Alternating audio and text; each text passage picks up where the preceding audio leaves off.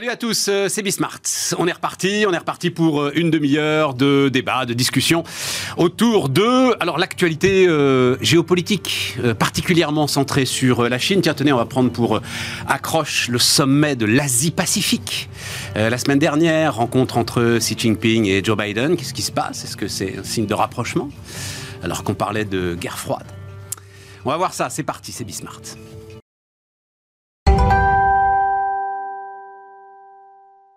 Et pour parler de tout ça, Laurence Daziano est avec nous. Salut euh, Laurence, Bonjour. prof à Sciences Po. Wilfried Galland, salut euh, Wilfried. Bonjour Stéphane. Tu mériterais d'être prof à Sciences Po. Merci, merci. C'est un très beau compliment. Hein j'ai été élève. Je sais pas, ça l'a été à une époque. Je sais pas comment ça tourne Sciences Po. On va laisser euh, Laurence prendre le cinquième amendement, tu sais, et, ne, pas s'exprimer sur un sujet qui pourrait l'amener dans des, dans des difficultés personnelles. Mais je sais pas. Wilfried Galland, donc non, j'en sais rien euh, pardon pour cette plaisanterie idiote. Euh, Wilfried Galland, donc stratégiste Montpensier Finance. Euh, Laurence, qu'est-ce qui se passe? Pourquoi est-ce que Xi Jinping va voir Joe Biden? Enfin, il va voir Joe Biden. Il va à un sommet de l'Asie-Pacifique qui se déroule à San Francisco. Ok. Il y va tout le temps? Dans les sommets de l'Asie-Pacifique il, il, aurait pu euh, éviter d'y aller parce que c'était à San Francisco euh Il aurait pu éviter d'y aller, mais euh, je crois que tous les deux avaient, avaient vraiment intérêt à se rencontrer. Ils ont sur leurs agendas personnels, tous les deux, le, besoin, la nécessité de se rencontrer. Xi Jinping, et on y, on y reviendra, parce que bah, il a quand même besoin de s'assurer que son économie va pas être totalement à l'arrêt, et il a encore besoin des Américains. Il a encore besoin, c'est un des, c'est le marché on en reviendra son avec, marché, avec Wilfried. C'est son marché, l'excédent euh, commercial euh, chinois vis-à-vis des États-Unis, je crois, n'a jamais été aussi, euh, aussi important. Mm. Donc il a besoin du marché américain, il a besoin de la technologie américaine, elle devient rare. Il a besoin, et on voit d'ailleurs que tous les acheteurs chinois essaient d'acheter toutes les puces qu'ils peuvent trouver dans le monde, quel que soit le marché, parce qu'ils ont besoin de cette technologie américaine. les Chinois ont également besoin de financement. Or, les financements américains se sont asséchés. Euh, les entreprises chinoises sont beaucoup parties de la bourse de New York parce que ben, les euh, les, règles font que quand on est à la bourse de New York, il faut pouvoir ouvrir ses comptes et que les entreprises chinoises qui étaient listées, elles n'avaient pas forcément envie d'ouvrir leurs comptes euh, aux analystes américains. Euh, et puis de l'autre côté, Joe Biden, lui, il a déjà fort à faire, enfin, il avait déjà fort à faire en Europe avec la guerre en Ukraine. Maintenant, il a fort à faire au Moyen-Orient avec le, conflit israélo-palestinien. Il n'a pas envie d'ouvrir un troisième front euh, sur euh, Taïwan. Donc ils avaient intérêt à se parler. Et en termes de politique intérieure, selon les postures, selon ce qui, ce qui est repris par euh, les médias de, de, chaque côté, c'est de montrer qu'on y est allé, mais qu'on est resté ferme et que pour autant on discute et que s'il y a un problème, c'est toujours la faute de l'autre, mais que nous on y est allé. Et donc ça les renforce aussi sur le plan intérieur.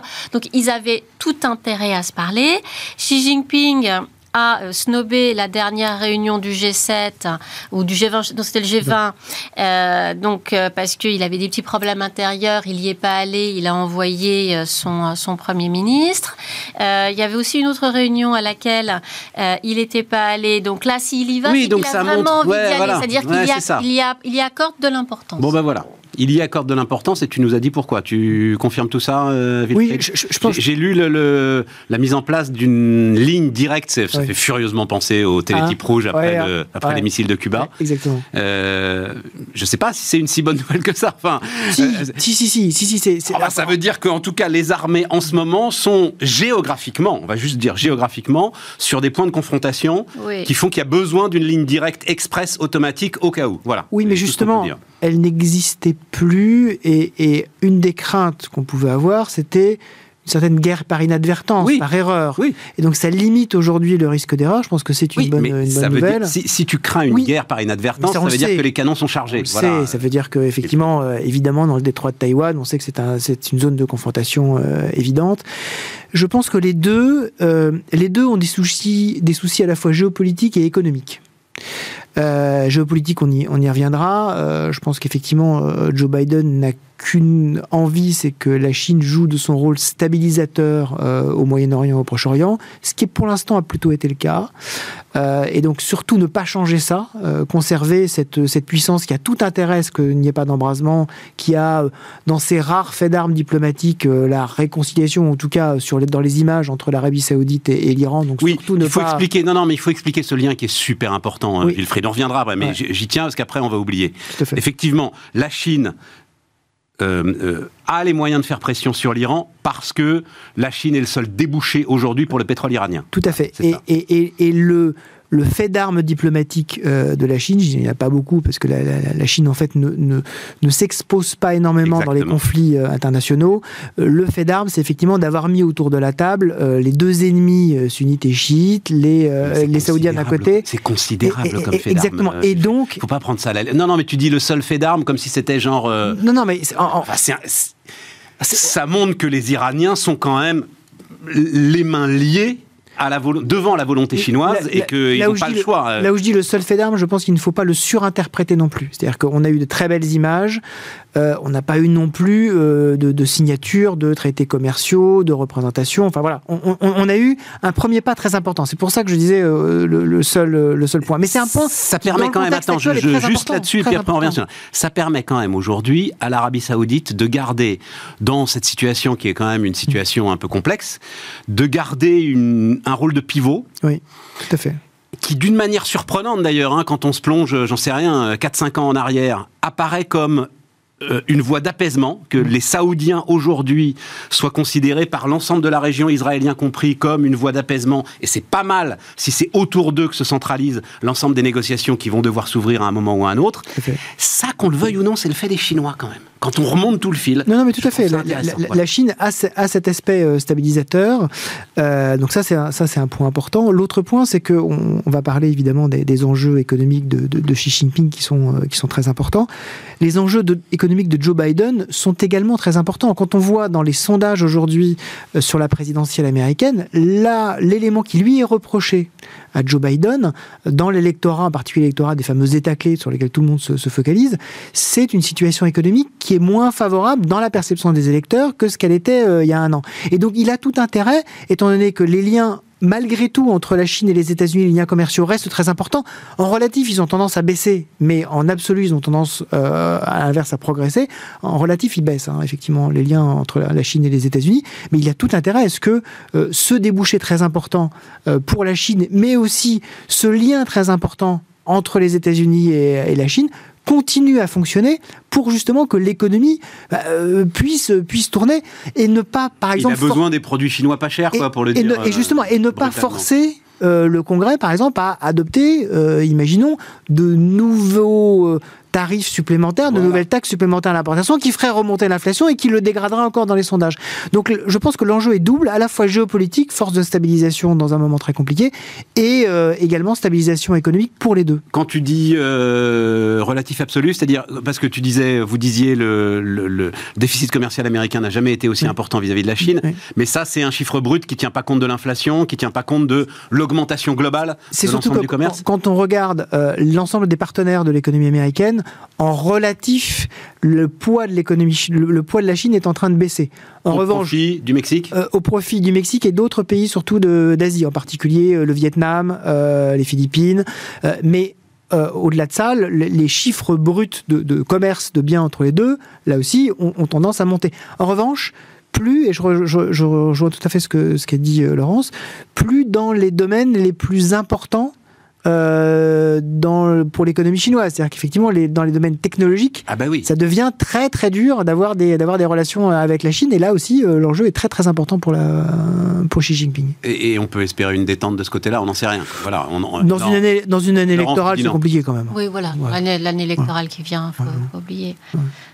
Année électorale qui va être très je sais pas, Trump est sur. Enfin, il a tellement de dossiers, j'ai l'impression qu'il laisse la Chine tranquille. Euh, enfin, je suis en train de réfléchir pendant que je vous parle, hein, parce que je suis le type me fascine. Enfin, on n'est pas le seul, voilà. Donc, je, suis très près de tout ce qu'il raconte. Peu importe, c'est un défaut. Euh, c'est un vice, voilà, euh, sans doute. J'ai l'impression qu'en ce moment, il laisse de côté les Chinois. Enfin voilà, bon, bref, je, referme la parenthèse. Euh, enfin, à mon avis, c'est conjoncturel. il, a, tellement de sujets, effectivement, juridiques, qu'en fait, il se concentre sur ce qu'il appelle les ennemis intérieurs et la vermine intérieure, ce qui est quand même. ce qui est, Ce qui est quand même une, ce qui est quand même une expression qu'il s'agit effectivement de, de méditer à sa juste valeur. C'est fascinant. Euh, il, a des, il, a des sujets intérieurs, euh, Laurence. Je rappelle que, enfin, je ne sais pas si tu restes convaincu, mais tu es l'une de celles qui est convaincue que de toute façon, à un moment ou à un autre, lui, et plutôt dans pas très longtemps, réglera le sort de, le sort de Taïwan tu restes convaincu que euh, c'est quand il se réveille le matin euh, au sommet de son agenda là, hein, je, reste convaincu que euh, pour pour la pour les dirigeants chinois et notamment pour Xi Jinping alors j'avais dit 2000, 2027 parce que c'est l'année du, du centenaire. Voilà, je me souvenais plus quelle année tu avais donné, mais ça me semblait très proche. De l'armée, de l'armée populaire chinoise. après, il y a aussi 2049 qui est le centenaire de la de la de la République populaire chinoise il, ne peut pas y avoir un élément euh, qui euh, euh, soit électron libre dans le tout qu'est la Grande Chine au moment où il va y avoir ses anniversaires. Et quand on regarde, parce qu'on dit 2024 année électorale, il n'y aura, pas que les États-Unis, il y a Taïwan aussi. Et euh, Taïwan, il y a plusieurs candidats. Il y a le patron de Foxconn euh, qui, euh, qui a dit qu'il était, était candidat. Et bizarrement, maintenant, Foxconn a affaire à beaucoup d'enquêtes en Chine continentale parce que visiblement, ils ne sont pas conformes sur beaucoup de choses dans, leur, dans leurs usines. Donc là, c'est la, la, machine, comme pour Alibaba, la machine qui s'est mise en route, qui se remet en route pour voir comment le politique peut casser l'économique. Euh, et puis, il y a, d'autres candidats. Et le fait que le, prochain président soit peut-être euh, moins euh, versé vers l'indépendance comme l'est la présidente actuelle et soit peut-être plus conciliant, ça va pouvoir aussi jouer. Donc, pour moi, Taïwan se rapprochera de la Chine ou bien euh, par la force. Mais encore une fois, la force, comme je l'avais expliqué, c'est pas forcément les soldats qui euh, euh, qui vont être les soldats chinois qui vont être parachutés. Même si la Chine entraîne beaucoup son, son armée dans des bases en Mongolie et ailleurs. Hein. ça peut être ça peut être un blocus économique, ça peut être un, blocus électronique, électromagnétique. Et alors là, il n'y a plus rien qui passe. ou donc ça, c'est la manière un peu plus forte qui viendrait de la Chine, ou bien une manière un peu plus douce qui va être petit à petit un rapprochement parce que vous aurez un moment un président ou un pouvoir taïwanais qui lui-même sera plus enclin ou verra plus davantage ou peut-être moins d'inconvénients à aller vers euh, la Chine que euh, de rester indépendant. Mais je, vois mal quand on, depuis dix ans que Xi Jinping est au pouvoir, hein, euh, il ne fait que accroître la main de l'État sur l'économie, sur la société. Et Taïwan est une épine euh, pour euh, le, pouvoir chinois depuis le début. Donc, tu vois pas pourquoi il. Je vois pas pourquoi il renoncerait. Alors, la manière dont il le fera, plus ou moins forte, plus ou moins douce, enfin, voilà. Euh, le timing à un moment anniversaire, mais il y arrivera.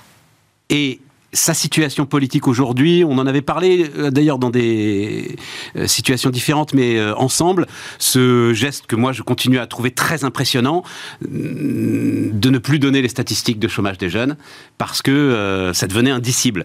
Et, et, et, enfin, naïvement, je me dis, mais enfin, les Chinois peuvent pas tout simplement les truquer, les statistiques Pourquoi est-ce qu'ils ont besoin de les supprimer purement et simplement? Non, visiblement, enfin, il y a des choses là qui leur échappent, et notamment euh, le fait de truquer les statistiques. Bref, est-ce que la situation là... De moins en moins de statistiques d'ailleurs. Oui, mais il publie de, moins... de moins en moins de statistiques économiques, c'est très frappant. À mesure que la situation se dégrade euh, Déjà, enfin, en fait, depuis l'arrivée au pouvoir de Xi Jinping, en fait, depuis, euh, depuis en gros depuis 2013, 2012-2013, hein, on a une baisse continue euh, du nombre de statistiques économiques chinoises qui sont euh, qui sont qui sont euh, publiées. Et donc ça date pas uniquement de la dégradation de la situation. C'est la volonté en fait de plus en plus soit pour certains positifs disent de se recentrer sur l'essentiel soit de jeter un voile pudique sur des éléments qui ne sont pas nécessairement des éléments sur lesquels le pouvoir veut, veut, veut communiquer. pas bon Dieu enfin. Bah, en fait c'est une question de, de également d'honneur pour eux. C'est-à-dire il s'agit pas de, de, de dire le, le, le pouvoir a besoin de masquer. Non, le, pouvoir juste ne, publie plus. Exactement, le, plus, le, village ne publie, le pouvoir ne publie plus, donc il n'y a plus de problème. Donc il n'y a plus de problème. Euh, c'est un, un, véritable sujet. Et effectivement, pour reprendre ce que disait euh, Laurence, moi, ce qui me marque énormément, c'est, on en parle souvent, Stéphane, euh, entre nous, le premier des 14 principes de Xi Jinping dans la Constitution. Assurer le leadership du Parti communiste chinois sur toute forme d'organisation sociale en Chine évidemment, il est hors de question qu'il y ait quoi que ce soit qui dépasse. Il faut assurer le leadership du Parti communiste, surtout. Et donc, quand en plus il y a un pays qui peut échapper au Parti communiste en étant en Chine, sachant que l'invention du territoire chinois est assez récente, hein, mais euh, mm. maintenant il l'a véritablement intégré. Euh, moi, ce qui m'a marqué, c'est que quand, on se plonge dans, dans certains écrits chinois, en 1942, le peuple taïwanais était considéré par le peuple chinois comme un peuple différent. 1942, c'est pas il y a, c'est pas il y a deux siècles. Hein. Donc euh, on, voit que le, discours comme quoi la Chine de toute éternité, la, Taïwan de toute éternité fait partie de la Chine est on un va discours faire venir intéressant. Frédéric Ancel et a un bouquin entier sur les frontières. Hein, ça, et ça, mais c'est intéressant de, de les frontières voir sont euh, l'application de la politique, euh, enfin la plus pure expression de l'application de la politique, évidemment. Mais c'est intéressant, ça veut dire que le, la Chine hésite toujours entre, enfin à la fois une approche aujourd'hui qui est très une approche nationale, hein, euh, État-nation, quasiment ethnique, euh, les Han, etc., et une approche historique euh, centrée sur la notion d'empire avec des États qui font allégeance. Et en fait, on a toujours cette espèce de balancier dans la politique chinoise entre d'un côté le côté très centralisateur et le côté finalement on est euh, on est tous ensemble mais je suis au centre de tout. Ah, c'est ce qui m'a ce qui m'a toujours marqué c'est la, fameuse phrase du, du ministre des Affaires étrangères chinois je crois que c'était à un sommet de l'ASEAN en 2010 de mémoire disant au ministre des Affaires étrangères de Singapour la Chine est un grand pays tous les autres sont des petits pays c'est un fait là, le décor est planté Là, on est, là, on est tranquille. On, dirait du De Gaulle mal digéré, tu sais. Ouais, c'est du De Gaulle lu trop vite. C'était le début. C'était le, début. Non, non, mais revenons sur la situation intérieure. Euh, euh, on en parlait ensemble, euh, Laurence, post-zéro Covid, etc. Quand il avait finalement tout lâché, dit débrouillez-vous, on remplit les hôpitaux, on fait mourir les vieux, etc. J'en peux plus de cette histoire. Et on avait dit, là, il y a... Hum, ça tangue. Bon, visiblement, ça tangue plus. Ou en tout cas, on n'en entend plus parler. Alors, je, je Enfin, ça encore, c'est une conviction euh, personnelle que j'ai déjà exprimée sur, euh, sur ton plateau. Moi, je pense que euh, ça, ça, ça quand même un petit peu, parce que parmi les, gestes qui sont mémorables, il y avait quand même la sortie de Hu Jintao du, du fameux du congrès du Parti communiste. Absolument. là, qui était la nécessité de montrer à la face du monde qui était le chef. Donc, ça voulait dire qu'il y avait besoin de le montrer. Donc c'était peut-être pas évident pour tout le monde. Donc ça quand même, ça, ça montrait qu'il y avait peut-être eu des dissensions euh, en, interne Parce que nous, on voit le Parti communiste chinois comme quelque chose de monolithique, mais derrière, ça, ça, ça discute. Ça, alors, pour ceux qui ont tort, ça se passe pas toujours très bien après. Mais il y a de la discussion quand même. Euh, il y a eu également cet un débat en jeu, on va dire. Voilà, il y a eu également euh, cet été, à la, fin de l'été, les, les, hauts dirigeants communistes se réunissent tous dans, le, dans la, petite île du, du Henan, dans le sud de la Chine. Et là, cette année, on a eu des, des, euh, des, des retours qui disaient alors moi, je, lis un peu la, presse, la presse asiatique, notamment le, Nikkei, qui disait que ça s'était pas bien passé du tout pour Xi Jinping, euh, et qui disait euh, également que la vieille garde, et notamment la vieille garde militaire, s'en serait pris euh, frontalement à Xi Jinping pendant ce ce, conclave qui a lieu tous les ans, et que donc Xi Jinping aurait été un peu ébranlé. C'était une des raisons pour lesquelles il ne serait pas allé au G20 à Bali ensuite.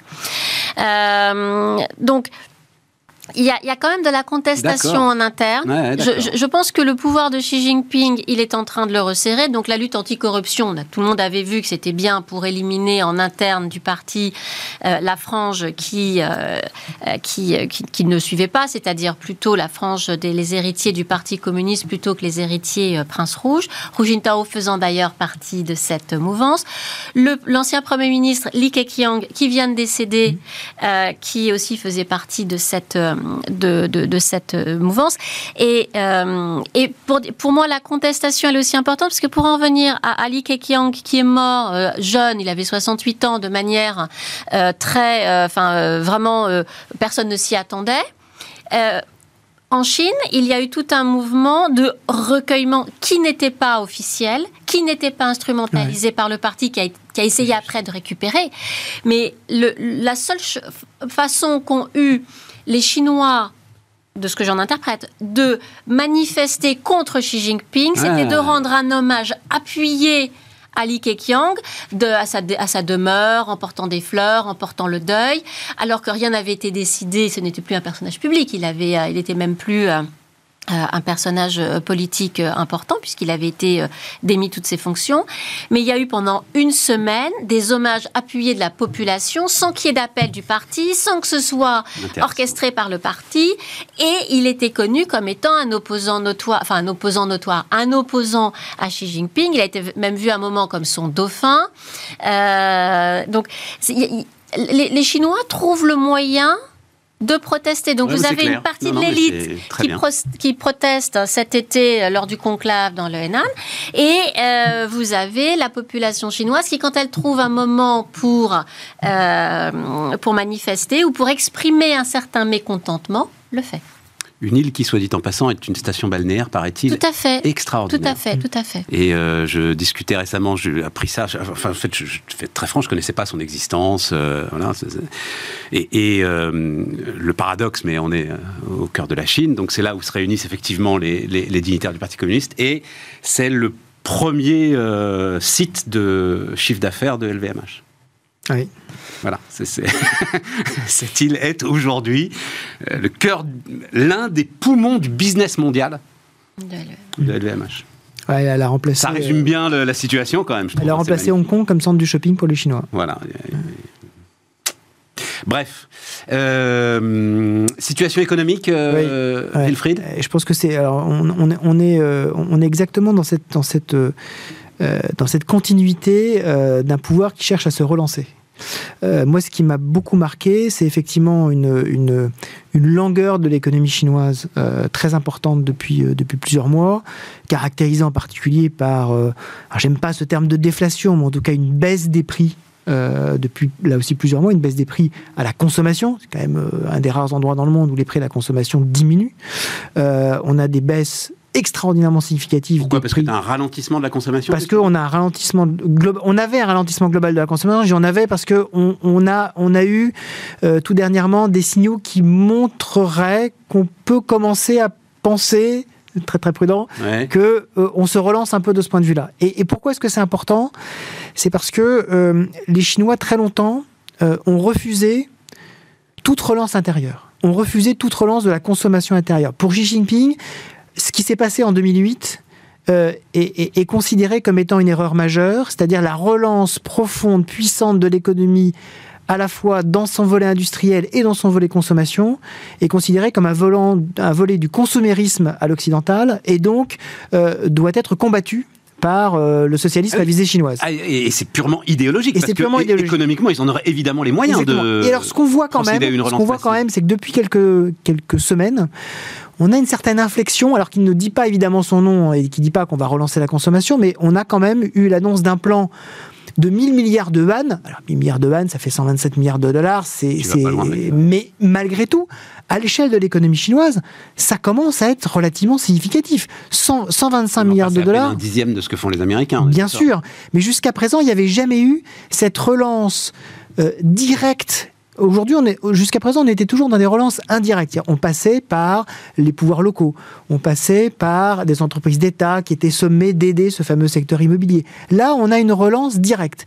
Et ce qu'on commence à voir, alors là aussi, il faut le, confirmer, c'est on commence à voir peut-être un début de retour d'une certaine forme de consommation justement en Chine et peut-être d'un peu plus d'optimisme du secteur privé. Moi, mon, ma crainte, c'est qu'effectivement, le secteur privé soit définitivement cassé par la volonté des autorités, clairement exprimée et clairement mise en œuvre, de mettre tout sous le joug du Parti communiste.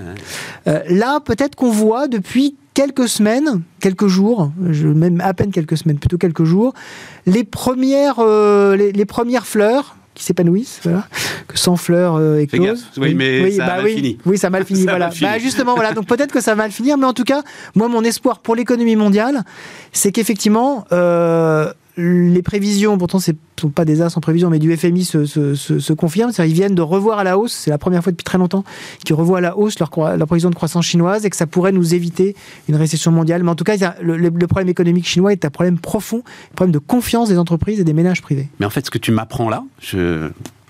Euh, me, semblait, me semblait inimaginable finalement, qu'il y ait encore... Euh, quelque part dans le monde, et alors pas n'importe où en plus. Une déflation. Hein. Non, non, non, non, ça à la limite. Non, un, pouvoir qui idéologiquement ah, complètement. veuille casser le secteur privé. Ah ben, enfin, en, fait. Ah oui, non, mais, quand, c'est, ah, mais quand on écoute, je suis ravi, vous me l'apprenez. Quand, on écoute, quand, on, quand on écoute les discours de Xi Jinping, il dit, euh, il, il, faut, euh, euh, en anglais, embrace, donc accepter avec joie l'amertume, qui est le, premier Manger pilier. le pain noir. Le premier pilier de la grandeur. Donc euh, autant dire ton cher Vietnam, euh, Laurence, qui est plus communiste que lui, tu meurs, si j'ose dire. Euh, ils sont pas du tout dans cette logique-là. Alors l'économie vietnamienne aujourd'hui, euh, après euh, un, petit un tout petit décrochage Covid parce qu'ils avaient oublié de se vacciner en 2021, en fait c'est devenu la base arrière de la Chine. Et quand on regarde par, par exemple les exportations vers les États-Unis, on voit que voilà, en fait les exportations chinoises, au lieu d'être construites en au lieu d'être fabriquées en Chine, et puis parfois c'est le dernier morceau qui est fabriqué au, Vietnam, c'est pas grand-chose, mais ça a le, le tampon vietnamien, ça n'a plus le tampon chinois. Mais il y a eu tout un. Oui, mais il n'y a pas cette volonté de briser le secteur privé qui. Alors, non, mais les, Vietnamiens ont toujours suivi ce que faisaient les Chinois avec un petit peu de retard. Donc ça va venir. Donc, s'ils ils voient que la, la société leur échappe, hein, parce qu'il y avait aussi ça euh, dans, le, euh, dans, la, dans la mentalité chinoise, hein, c'est ce que je t'avais raconté avec euh, Zhang He, ce, ce, navigateur chinois qui était allé un petit peu trop loin, puis quand il était revenu, l'empereur Ming lui avait dit Tu brûles tous tes navires parce que le pouvoir c'est moi, c'est pas les marchands. Donc on, on en a exactement euh, là euh, pour, euh, pour la Chine. Les Vietnamiens suivent toujours un peu. Donc si il y a une trop grande, mais les, Vietnamiens tiennent un peu plus le Vietnam. Je, enfin, je pense que ne le que ne tiennent que le Parti communiste ne tient la Chine. Ne tient la Chine. C'est c'est encore plus encore plus profond. Mais pour revenir à ce à ce, ce, qu'on disait rapidement parce qu'on est quasi au bout. Ah, la volonté de, de tenir les l'économie et la société. Euh, Xi Jinping a quand même fait euh, toute une campagne euh, contre les jeunes garçons qui étaient un petit peu trop mm. efféminés. Et là, maintenant, il commence à dire que les femmes, c'est à la maison et ça fait des enfants. Donc il y a quand même un raidissement idéologique chinois que l'on retrouve dans les, en politique avec un impact sur l'économie et un impact sur la société ça nous promet vas-y, Vas-y, parce que c'est toujours le moment compliqué. Il reste 50 secondes. donc euh, une, conclusion. Je, trouve que quand on, quand on voit la trajectoire de l'économie chinoise, on se dit qu'on se prépare quand même des, moments très compliqués, euh, en particulier dans son dialogue avec, euh, avec à la fois les Occidentaux et évidemment avec, avec Joe Biden, parce que l'écart en fait en termes de valeur est en train de devenir tellement fort que ça va devenir difficile d'avoir des relations continues et de confiance dont on a besoin entre deux plaques qui divergent tellement, y compris d'un point de vue euh, désormais de fonctionnement au quotidien. ça, c'est quand même un, c'est quand même un véritable sujet. C'est quand même un véritable sujet. Ben, on se retrouvera dans quelques mois pour en parler, hein, euh, ensemble, avec, grand plaisir. Laurence Daziano, donc euh, Wilfried Galland, qui nous accompagnait cette semaine sur Bismart. À la semaine prochaine.